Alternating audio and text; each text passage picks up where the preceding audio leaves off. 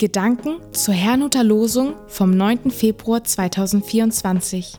Der Losungstext aus Jesaja 40, Vers 2 lautet: Redet mit Jerusalem freundlich und predigt ihr, dass ihre Knechtschaft ein Ende hat, dass ihre Schuld vergeben ist. Der Lehrtext dazu steht in Lukas 24, Vers 47. Allen Völkern muss im Namen des Christus verkündet werden. Ändert euer Leben Gott will euch eure Schuld vergeben. Fangt in Jerusalem an. Es spricht Pastor Hans-Peter Mumsen. Die gute Botschaft. Der gesamte Sinnzusammenhang vom heutigen Losungswort lautet, Tröstet, tröstet mein Volk, spricht euer Gott. Redet mit Jerusalem freundlich und predigt ihr, dass ihre Knechtschaft ein Ende hat, dass ihre Schuld vergeben ist, denn sie hat die volle Strafe empfangen von der Hand des Herrn für alle ihre Sünden. Gott spricht hier seinem Volk Vergebung zu und fordert dazu auf, tröstend und freundlich mit Jerusalem zu reden, sowie Israel zu segnen. Das sollten wir, wie ich meine, in den heutigen Tagen besonders tun, unabhängig davon, ob wir das aktuelle Vorgehen Israels in Gaza befürworten oder kritisch sehen. Die Übersetzung des Lehrtextes finde ich heute ungünstig. Dort heißt es, ändert euer Leben. Eigentlich steht dort aber das Wort Umkehr oder auch Buße.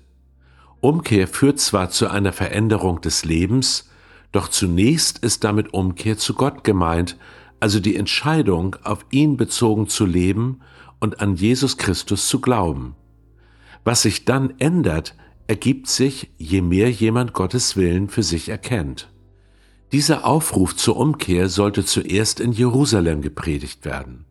Das heißt für mich, dass es auch für die Menschen in Israel keinen anderen Weg zur Vergebung der Sünden gibt, als für alle anderen Menschen auf dieser Erde. Steht aber nicht im Losungswort, dass Gott ihre Schuld schon vergeben hat? Nun, ich sehe da einen Unterschied zwischen kollektiver und persönlicher Schuld. So hat sich Deutschland durch den Holocaust kollektiv schuldig gemacht.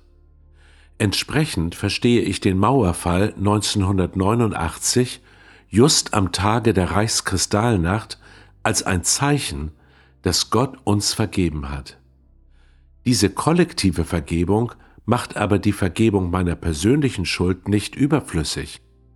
Genau dazu aber ruft uns Jesus auf, selber aus dieser persönlichen Vergebung zu leben und die Botschaft an andere weiterzugeben.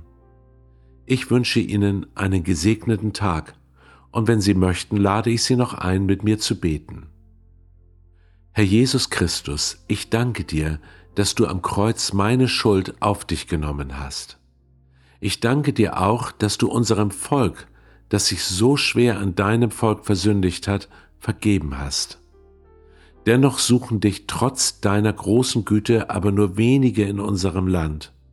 Bitte schenke eine neue Offenheit für dein Evangelium und gib uns Mut, uns zu dir zu bekennen. Das bitte ich in deinem Namen. Amen.